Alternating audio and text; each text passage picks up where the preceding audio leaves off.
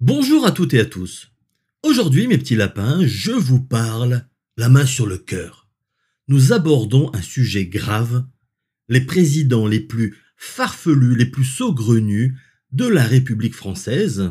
Et oui, aussi surprenant que cela puisse paraître, nous n'avons pas toujours eu des présidents irréprochables comme aujourd'hui, loin s'en faut. Depuis la Révolution française, notre fragile nation républicaine a connu de nombreux soubresauts. Entre le régime impérial et le retour de la monarchie, il y a eu de sacrées parties de yo-yo.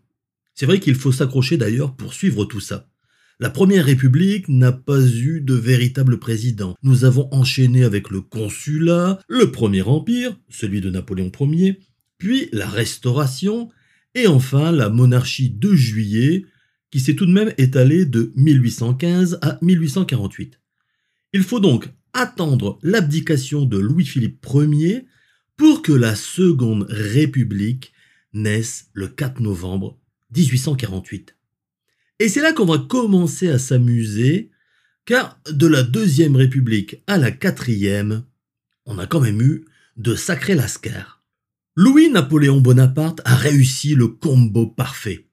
Il est à la fois l'unique président de la Deuxième République, le premier chef d'État français élu au suffrage universel masculin, le 10 décembre 1848, le premier président de la République française, et après la proclamation de l'Empire le 2 décembre 1852, le dernier monarque du pays sous le nom de Napoléon III, empereur des Français.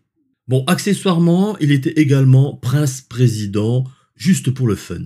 Alors, si je vous dis que le type était condamné à la prison à perpétuité huit ans plus tôt évadé de prison et exilé en Angleterre deux ans avant son élection en tant que président de la République, vous avouerez qu'il en impose. C'est pas un petit joueur, le gaillard. Cerise sur le gâteau, à cette époque, de nombreux doutes existaient sur le fait qu'il était réellement le neveu de Napoléon Ier. Mais que voulez-vous? Le nom Napoléon est magique en France. Roublard comme jamais, il est le roi de l'embrouille et parvient à convaincre que la France a absolument besoin d'un Bonaparte pour redresser la barre. Fortiche le gars, il a un bagou extraordinaire.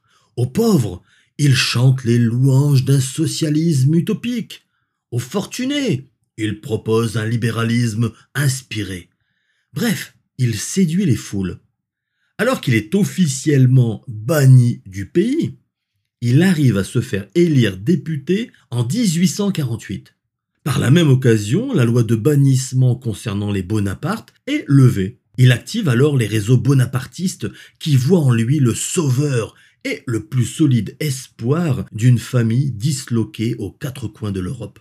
Il édite des livres et des journaux qui vantent le génie du neveu de Napoléon Ier. Bah oui, on est toujours aussi bien servi que par soi-même élu au suffrage universel direct masculin. Oui, désolé mesdames, mais vous n'aviez pas le droit de voter à cette époque. Il jure fidélité à la nation.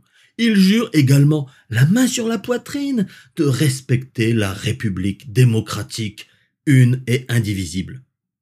Ceci dit, il y a quand même une ambiguïté dans son discours d'investiture, puisqu'il déclare ⁇ Je jure fidélité à une constitution formellement contraire à mon destin. Tout le monde est resté bouche bée, en se demandant s'il n'y avait pas un loup dans cette alambiquée déclaration. Mais bon, on lui accorde le bénéfice du doute. Tu parles, Charles. Rapidement, il rappelle qu'il est quand même prince par son père. Bah oui, faut pas déconner. Son père, c'était quand même le frère de Napoléon Ier. Et il était roi d'Hollande avant que son empereur de frère lui pique le trône pour convenance personnelle, mais bon, c'est quand même un prince. De ce fait, il est prince-président. Pour la forme, il nomme un vice-président de la République, Henri Boulet de la Meurthe, dont la sœur Henriette, pour la petite anecdote, sera le parent direct d'une certaine Bernadette Chirac. Prince-président, c'est cool, mais sur un CV, c'est quand même moins bien que roi ou empereur. Comme il a promis à tout le monde qu'il respecterait la République, roi, il peut pas faire, ça va pas passer. La monarchie, tout le monde en a soupé, et les Français n'en veulent plus. Par contre, empereur, ça peut le faire. Ni une ni deux, notre républicain organise son sacre le 2 décembre 1852. Une date qui ne doit rien au hasard puisque c'est l'anniversaire du sacre de son oncle et également celui de la bataille glorieuse d'Austerlitz. Alors il y aura bien des révoltes ici et là, mais globalement les Français adhèrent au fait que la Seconde République est bel et bien enterrée au profit de l'Empire. Désormais, il faudra l'appeler Napoléon III. Officiellement célibataire, il cherche une impératrice. Seulement, il y a un petit problème. C'est un éternel coureur de jupons qui a au moins deux enfants illégitimes. D'autre part, il vit au quotidien avec l'une de ses courtisanes. De ce fait, les principaux royaumes d'Europe lui tournent un petit peu le dos. Mais notre ami ne lâche rien. Cela fait deux ans qu'il courtise la comtesse de Théba, espagnole de naissance, mais qui vit à Paris. Pendant deux ans, sa famille refusera les avances du prince-président. Toutefois, cette même famille se ravisera en se disant que ça serait pas mal quand même que la petite dispose d'un titre d'impératrice. Là encore, c'est pas mal sur un CV. Il va donc se marier en 1853 avec celle qui deviendra l'impératrice Eugénie. Celui que Victor Hugo surnommait le Césarion ou Napoléon le Petit va réaliser de grandes choses et remporter d'éclatantes victoires en Europe et même dans le monde. Les grands travaux du préfet Haussmann, qui ont changé la physionomie de Paris, c'est lui. C'est grâce à lui également que Nice et la Savoie reviennent dans le giron français. C'est aussi grâce à lui que le Mexique est devenu une possession française avant d'être offerte pour raisons diplomatiques à Maximilien, le frère de l'empereur d'Autriche. Mais bon, cette affaire mexicaine virera au fiasco. Napoléon III n'a rien trouvé de mieux que de soutenir les sudistes dans la guerre de sécession américaine. Quand le Nord l'emporte, les États-Unis soutiennent les rebelles mexicains. Et le pauvre Maximilien, empereur du Mexique, se fera exécuter. Son épouse, l'impératrice Charlotte, en deviendra folle. L'empereur d'Autriche a moyennement apprécié que les soldats français se cassent du Mexique en disant c'était pas ma guerre et laisse ainsi sa famille dans la panade la plus totale. Bref, les jours de Napoléon III sont comptés. Il engage à contre-coeur une guerre désastreuse contre la Prusse. Il ne voulait pas la faire, mais tout le monde voulait en découdre avec les salboches. Il a donc cédé. Cette guerre était perdue d'avance. L'armée prussienne avait deux fois plus de soldats que l'armée française. En outre, elle disposait d'une avance technologique avec des canons élaborés par Krupp. Ces derniers se chargeaient par la culasse et avaient une fréquence de tir et une portée plus importante que les canons français. La terrible défaite de Sedan sera son Waterloo à lui. Il est fait prisonnier par les Prussiens, l'Alsace et la Moselle tombent dans l'escarcelle allemande, c'est un fiasco total. Cette défaite sera vécue comme un traumatisme national, annihilant toutes les réussites précédentes, qu'elles soient relatives ou éclatantes. Ses opposants profitent de son emprisonnement puis de son exil pour restaurer la République et mettre en place un gouvernement de la défense nationale pour résister à l'envahisseur prussien qui assiège Paris. Le 4 septembre 1870, c'est la fin du dernier empereur des Français il décédera en exil. Quant aux Français, ils seront définitivement vaccinés contre toute forme de monarchie et d'empire. Deux décennies plus tard, nous aurons droit à un sympathique spécimen, Jean-Casimir Perrier. Aujourd'hui, les jeunes diraient que c'est le président qui s'en bat les steaks. Et ouais, aussi surprenant que cela puisse paraître, il n'en avait rien à secouer d'être président de la République. Après l'assassinat du président Sadi Carnot, la France doit désigner un nouveau chef et tous les regards se portent sur un homme, le fameux Jean-Casimir Perrier, le chouchou de l'ancien président.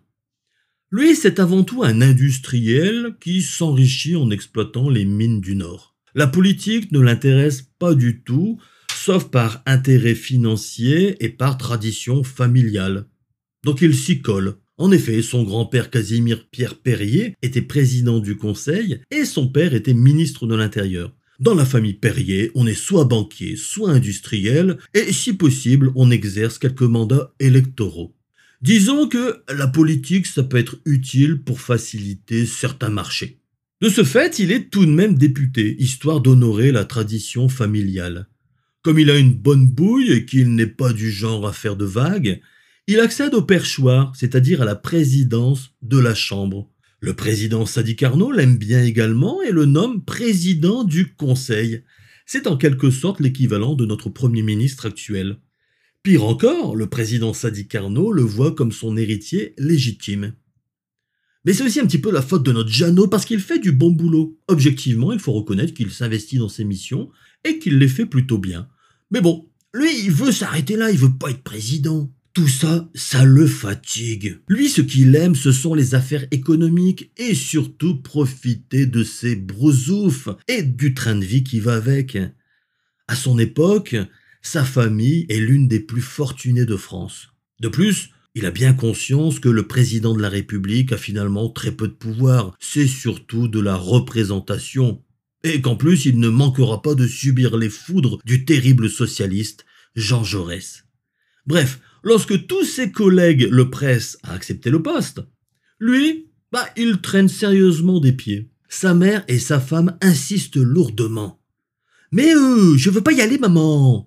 Écoute, mon Jeannot, tu ne discutes pas. C'est comme ça dans la famille. On doit occuper les plus hautes fonctions. En plus, ta femme et moi avons déjà acheté nos toilettes pour l'investiture. Alors tu te brosses les dents et tu fais ton plus beau sourire. Sinon, on te prive d'exploiter les mineurs de fond. C'est donc sur ordre de sa mère et de sa femme qu'il présente sa candidature.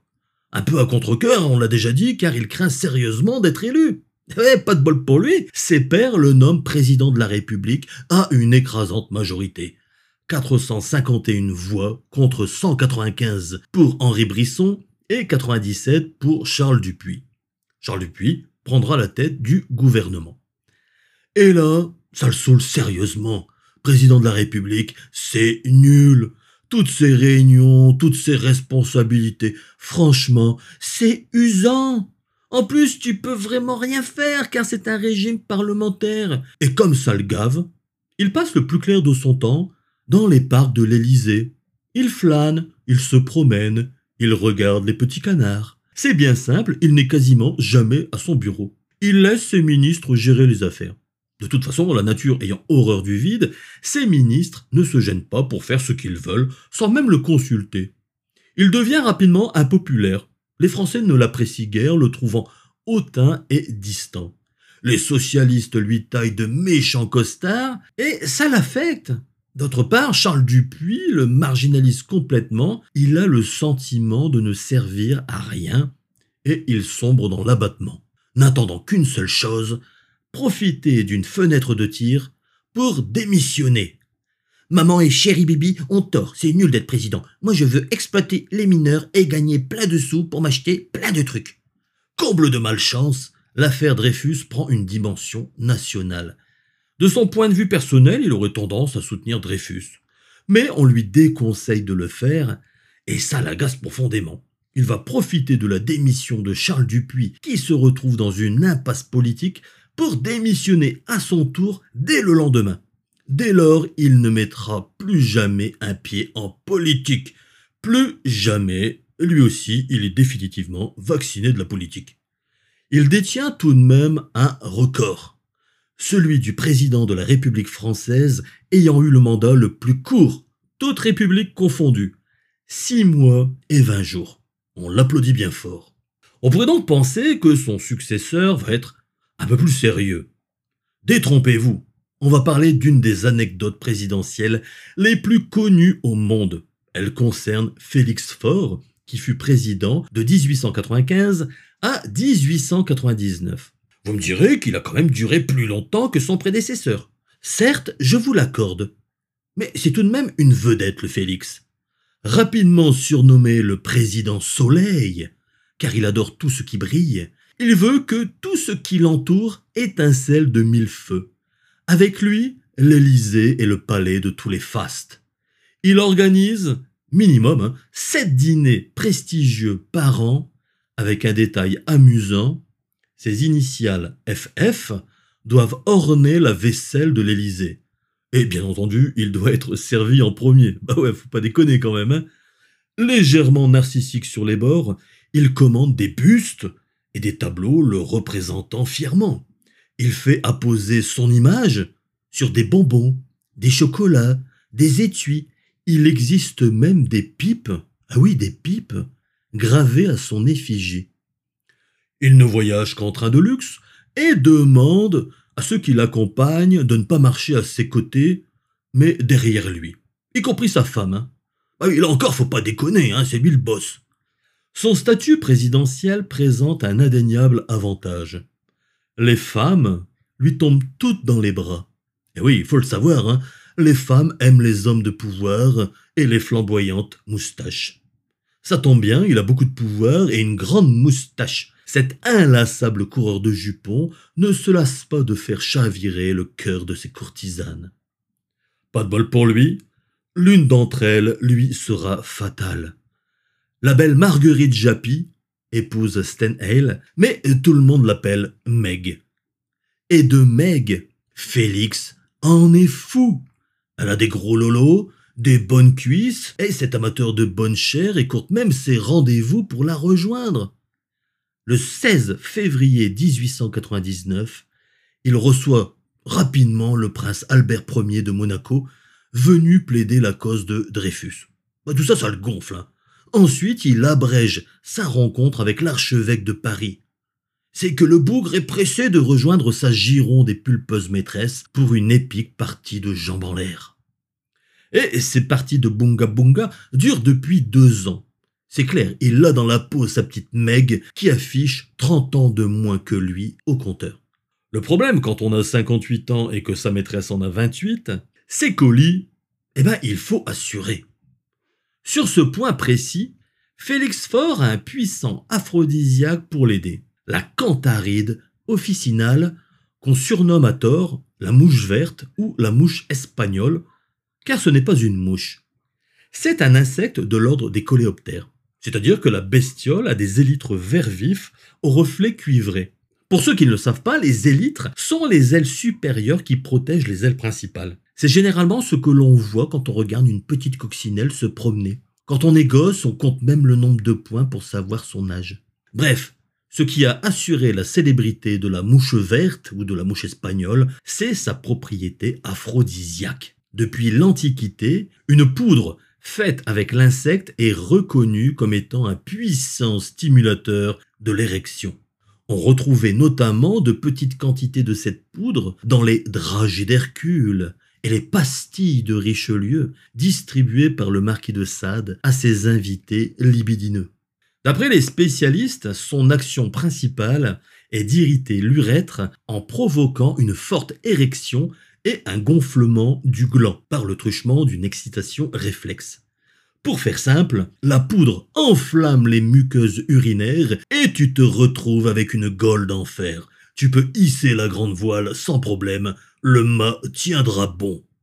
Une surconsommation peut être dangereuse, car le sujet peut être victime de priapisme, c'est-à-dire que l'érection ne retombe pas, même après 4 heures. On peut également avoir des urines sanglantes et de terribles douleurs abdominales. Enfin, la surdose peut être mortelle, 100 mg suffisent à tuer un homme. Bref, chers amis auditeurs masculins, fermez la bouche, vous pourriez gober une mouche et vous retrouver en fâcheuse posture, surtout si vous êtes au boulot.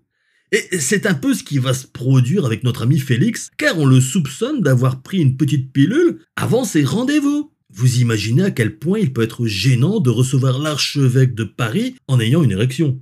Euh, monseigneur, cette excroissance dans mon falzar, bah écoutez, c'est la foi en notre Dieu. Je suis crédible là? Félix Faure consomme donc de cette poudre pour honorer comme il se doit sa belle. Pour ne rien arranger, il prend également de la quinine car il a quelques soucis cardiaques. Donc, après avoir bouclé à la hâte ses rendez-vous, il rejoint en vitesse sa douce dans une pièce de l'Élysée située au rez-de-chaussée, le Salon Bleu. On y trouve un large canapé pour pouvoir travailler et, accessoirement, s'amuser en toute quiétude. On raconte que c'est lors d'une fellation que le président fort soubresauta avant de s'effondrer et de convulser. Prise de panique, Meg fait retentir la sonnette et crie à l'aide. Elle est complètement traumatisée, elle hurle et se jette dans les bras de son amant qui ne répond plus de rien. Les domestiques accourent dans le salon bleu. Félix Faure est allongé sur un divan, pantalon et caleçon descendus sur les chevilles. Le président n'est pas encore mort. Il râle. Marguerite rajuste avec précipitation ses vêtements en désordre. Elle perdra au passage son corset, que le chef de cabinet, Louis Le Gall, conservera comme une relique sacrée. Oh le fripon Dans l'urgence, on fait venir le médecin et l'abbé, mais c'est trop tard, le chef de l'État meurt quelques heures plus tard. Tous les historiens le confirment, il n'est pas mort au cours de la fellation, mais bien plus tard. C'est une précision importante. Dès lors, on entre dans la quatrième dimension. L'affaire devient complètement dingue. Meg affirme qu'il ne faisait que discuter. Ah ouais, ouais, on ne faisait que parler, hein, je vous l'assure, messieurs, dames. Mais tout le monde pense que c'est en batifolant comme des foufous que notre premier républicain a rendu l'âme. Personnellement, moi, quand je discute avec quelqu'un, je n'abaisse pas mon pantalon et mon caleçon. On demande à la dame d'évacuer les lieux pour éviter le scandale. Ah oui, c'est que Madame Fort arrive, hein, donc euh, bon, il faudrait pas qu'elle se rencontre. Mais ce n'est pas évident. Meg est hors d'elle.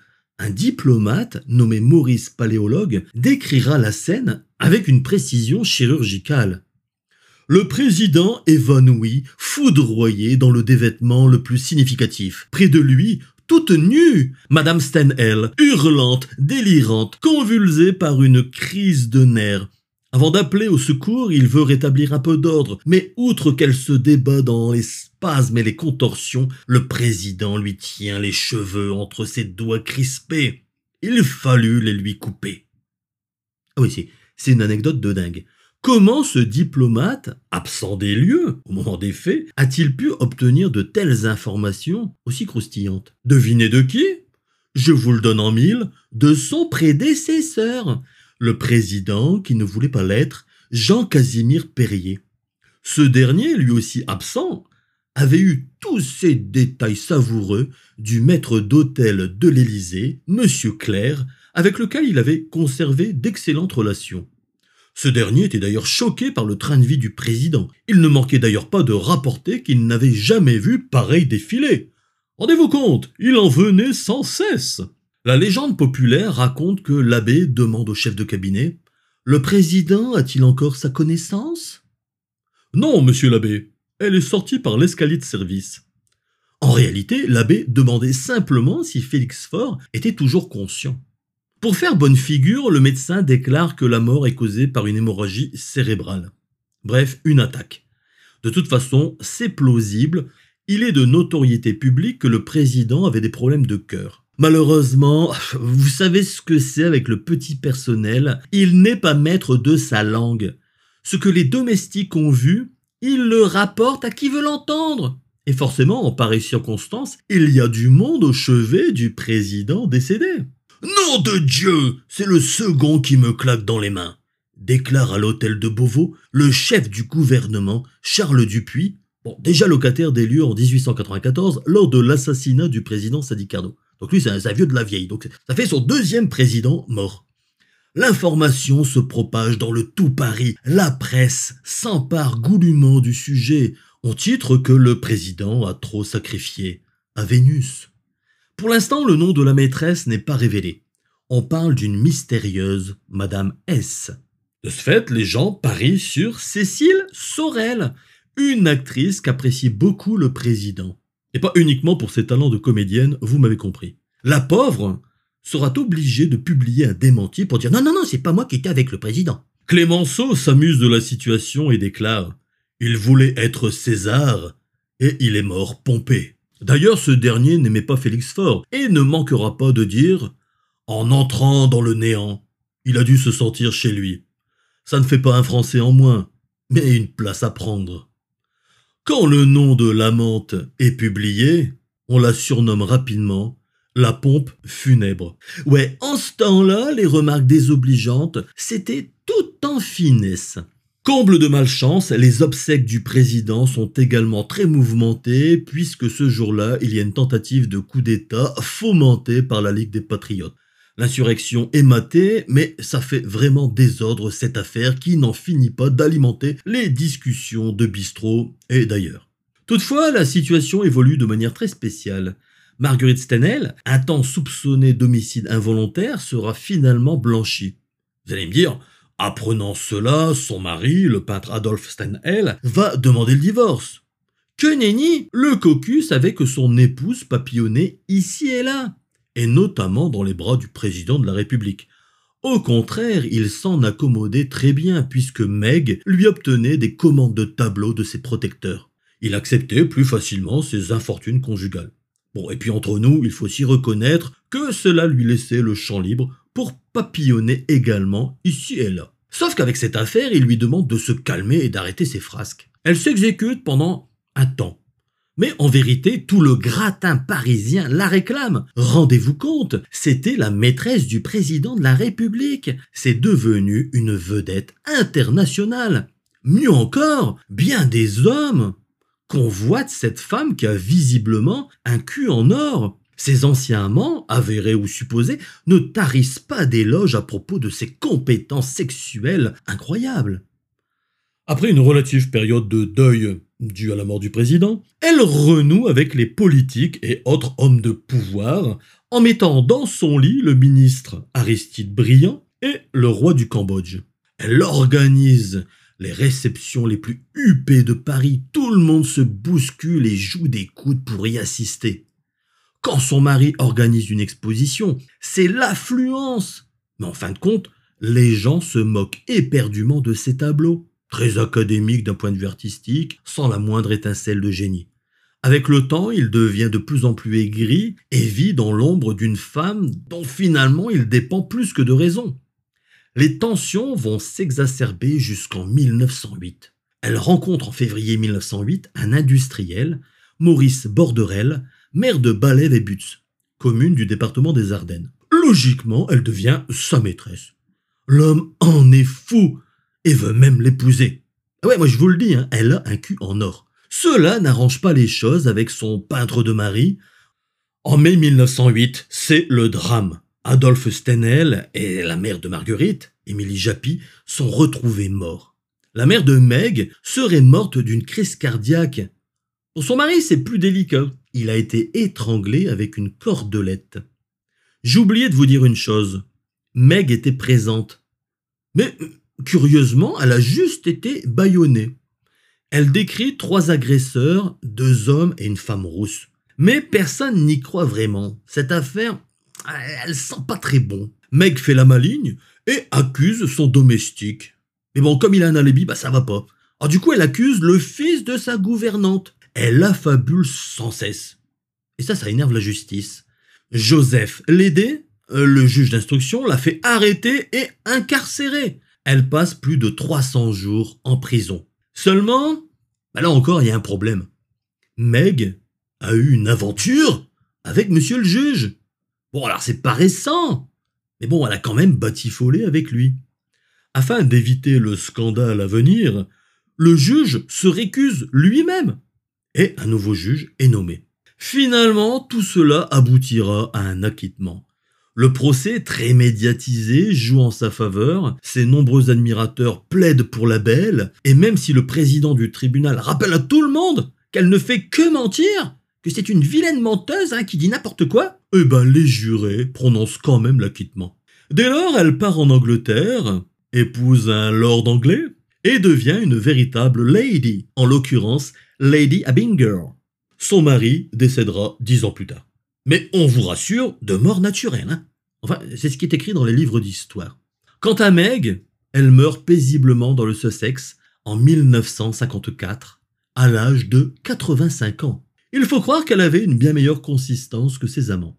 Si vous le voulez bien, mes petits lapins, faisons maintenant un bond temporel et projetons-nous en 1920, date de l'élection d'un nouveau président, Paul Deschanel.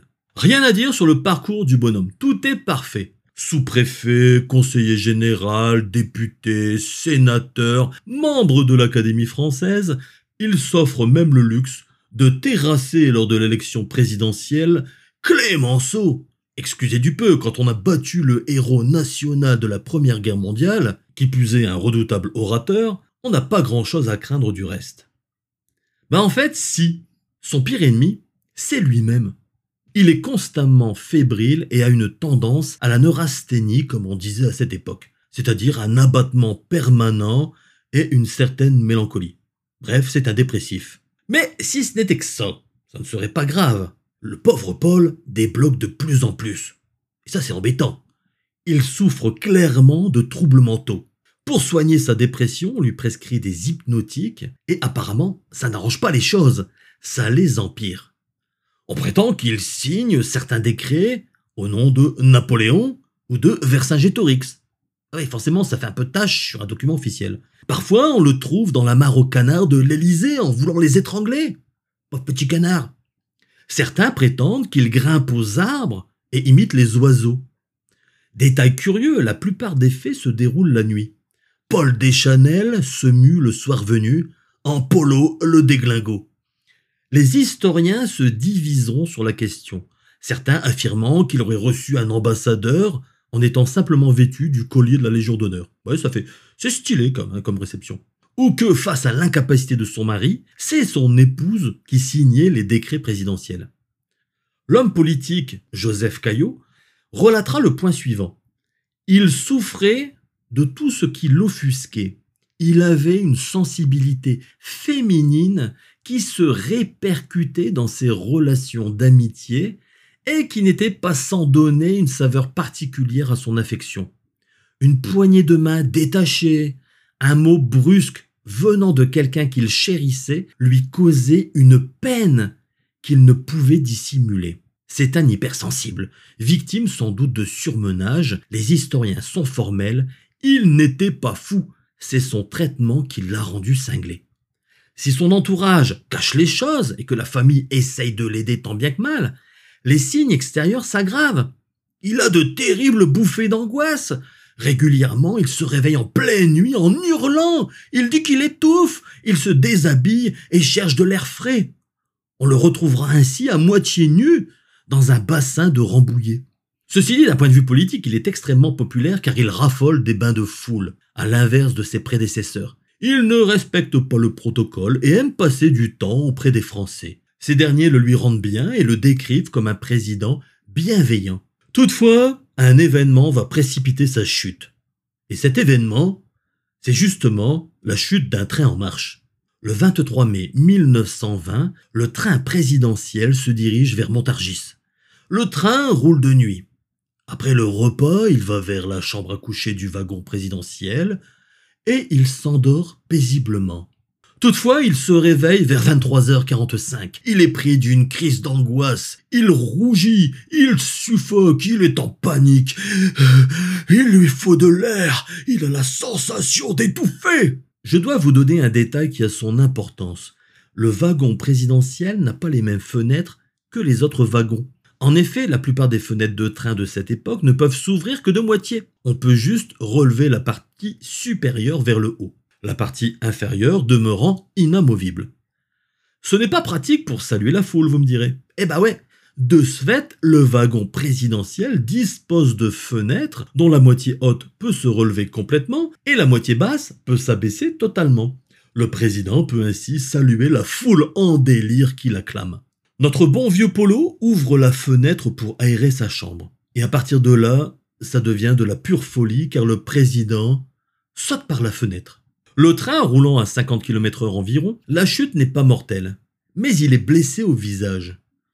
Nous avons donc un président de la République française qui erre sur une voie de chemin de fer, en pantoufles et en pyjama, tout en saignant de la tête il rencontre un cheminot de garde, Monsieur Radeau. Celui-ci pense tomber sur un malandrin et menace de frapper l'homme avec son falot, une sorte de lanterne qu'utilisaient les cheminots pour assurer la surveillance des voies une fois la nuit tombée. L'homme, apeuré, décline son identité. Je suis blessé, je suis Monsieur Deschanel.